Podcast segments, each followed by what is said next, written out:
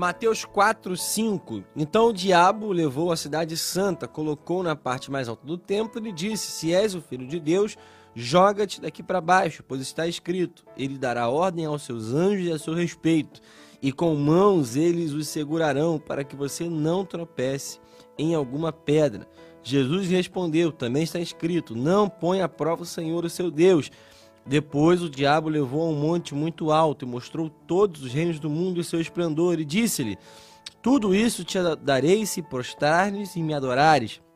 Jesus lhe disse: Retire-se, Satanás, pois está escrito: Adore o Senhor e seu Deus, só a ele preste culto. Então o diabo deixou e os anjos vieram e o serviram.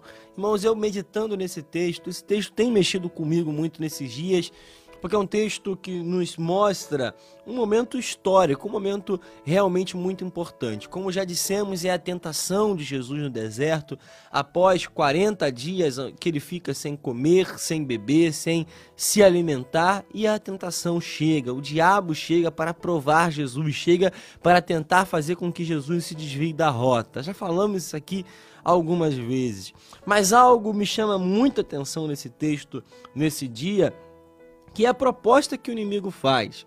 Essa primeira proposta, a segunda, na verdade, proposta que nós lemos no versículo 5, se és o filho de Deus, joga-te daqui para baixo. É interessante porque aplicando em nossa vida, tem pessoas que têm caído nessa proposta. Tem pessoas que têm se realmente se perdido dentro dessa proposta que o diabo faz. Como eu já disse algumas vezes e continuo dizendo, o diabo ele pode muito bem mudar ao longo do tempo a sua forma de agir, mas a estratégia, a forma de pensar, a forma de induzir ao erro, ela é semelhante desde o começo da história. O diabo tem esse poder de tentar induzir. Nós sabemos, e a palavra de Deus que fala que ele é o príncipe do ar.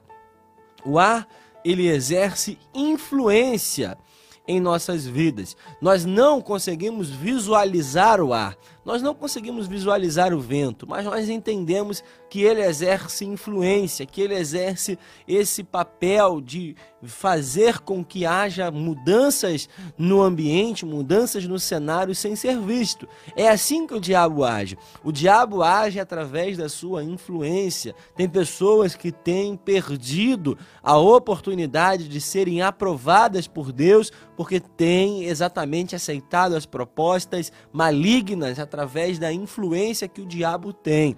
Nós sabemos que a primeira proposta que o diabo tem para para a vida de Jesus é exatamente na sua necessidade física, é exatamente naquilo que ele estava passando. E aqui fica um alerta: cuidado com a sua fome, cuidado com essa sua necessidade. Já falamos aqui que o inimigo vem exatamente para trazer propostas, para trazer algumas é, seduções, exatamente nesses momentos de fome, exatamente nesses momentos onde nós parecemos mais vulneráveis. Mas aqui nessa segunda proposta fica um alerta.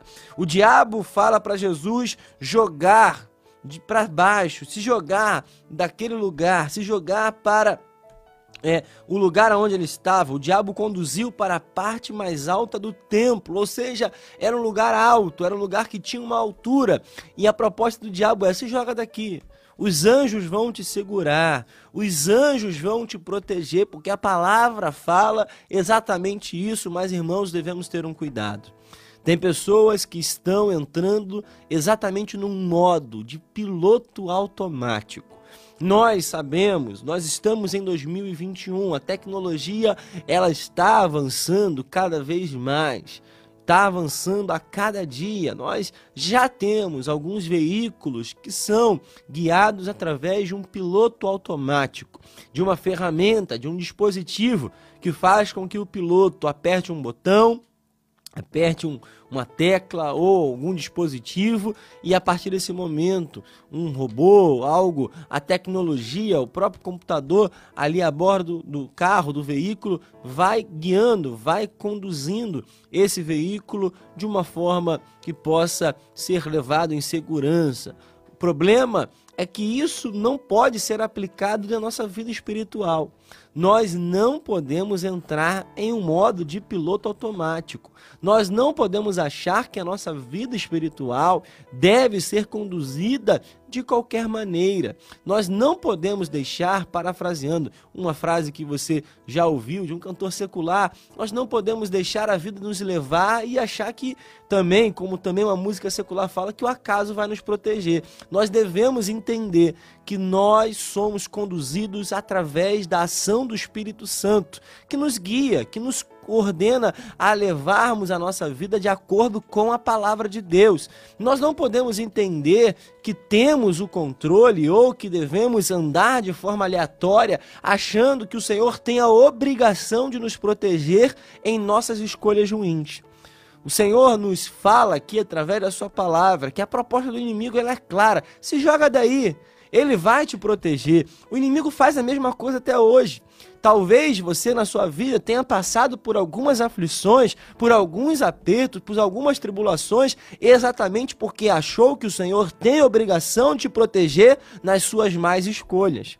Às vezes nós entramos em algumas rotas, em alguns caminhos, alguns destinos que nós traçamos para nossas vidas e achamos que Deus tem que nos dar livramento.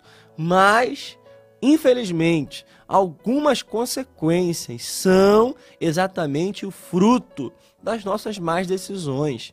Se você entrou numa cilada, nós entendemos que quando nós achamos que temos o controle, o Senhor não é mais responsável por cuidar da nossa proteção. O Senhor nos protege enquanto nós estamos no caminho que Ele conduz, no caminho que Ele ordena, no caminho que Ele determina. Enquanto nós estamos debaixo da autoridade do Senhor, enquanto nós estamos dentro daquilo que o Senhor estabelece, Ele vai nos proteger. Salmo 91, que é exatamente o texto que o diabo cita lá no verso 11, o que Deus fala é porque aos seus anjos ele dará ordem a seu respeito para que o protejam no seu caminho. É interessante que nós devemos entender que o caminho aqui que o Senhor estabelece é o caminho da obediência. É o caminho que o Senhor determina para nós. A palavra fala em todos os teus caminhos, mas esse caminho é o caminho que o Senhor estabeleceu. É o caminho que o Senhor nos manda. Irmãos, tem pessoas que estão se jogando de um precipício espiritual. Tem pessoas que têm tomado decisões totalmente fora daquilo que o Senhor determinou. Tem pessoas que estão vivendo sem estar de acordo com a palavra e acham que Deus tem obrigação de proteger. O Senhor vai nos proteger, mas nós precisamos estar debaixo da sua autoridade. E além disso, o próprio Jesus fala nesse texto: não devemos tentar ele citando a palavra, citando aquilo que está escrito em Deuteronômio, ele fala: nós não podemos colocar o nosso Deus à prova, nós não podemos colocar o nosso Deus em prova. É o que a palavra fala em Deuteronômio capítulo 6, versículo 16. Irmão, também tenha esse essa consciência. Não põe à prova o teu Deus. Pare de ficar andando em qualquer lugar.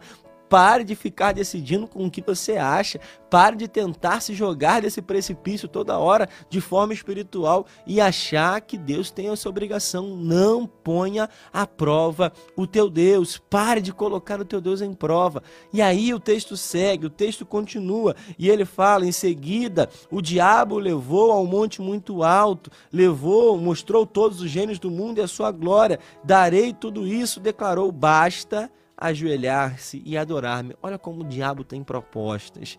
Olha como o diabo age exatamente nessa questão. O poder também é um perigo. O poder que o diabo oferece é um perigo. Quantas pessoas têm caído nessa sentença, nessa armadilha maligna chamada poder? Cuidado com o poder. Nós temos um ditado popular: quer conhecer uma pessoa? Dê poder a ela. O problema é que nesse texto, quem está oferecendo poder é o próprio diabo. Cuidado, irmãos, com quem está te oferecendo poder. Cuidado com quem está te oferecendo coisas que parecem favoráveis. Cuidado, porque por trás dessa proposta pode ter uma ação maligna, pode ter uma concessão. E é exatamente essa palavra que eu quero que você entenda. concessão. O diabo faz uma proposta para Jesus, falando que daria os reinos, daria a glória, algo que Jesus já teria depois exatamente de cumprir o propósito, mas o diabo quer tentar antecipar sem que Jesus passasse pelo processo da cruz. Aqui também tem uma dica: cuidado com essa vitória sem passar no processo.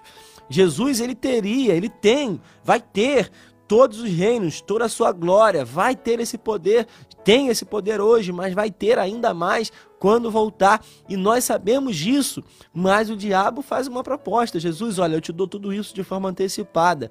Para isso, você precisa se ajoelhar. Ou seja, o diabo faz uma proposta para que Jesus viva aquilo que ele tem para viver, mas sem passar pelo processo. Cuidado, cuidado com isso, irmãos. Nós precisamos passar no processo, nós precisamos passar por aquilo que o Senhor tem para nós, nessas dificuldades sim, porque no final é Ele que vai conceder a bênção, é Ele que vai conceder a sua vitória, mas o diabo nos oferece concessões. Cuidado com as concessões. Cuidado com os cis. O diabo ele age exatamente como essas lojas que vendem com promoções que parecem promoções ótimas, promoções excepcionais, mas que aquelas letrinhas pequenas têm condições que acabam com qualquer promoção, que acabam com qualquer benefício. E a gente às vezes assina contrato, às vezes a gente vai, acredita naquela promoção, mas a gente não lê as letras pequenas. Recentemente, irmão, quantos golpes de celular tem tido aí com promoções, com viagens, com Recentemente eu recebi uma de visita de uma promoção de um hotel que teria um final de semana grátis e era uma proposta maligna, tinha uma concessão, tinha um código que era mandado para o celular, era algo terrível, algo tentando é, levar o meu celular, tentando levar o meu WhatsApp, clonar meu WhatsApp. Quantas propostas vêm com concessões perigosas?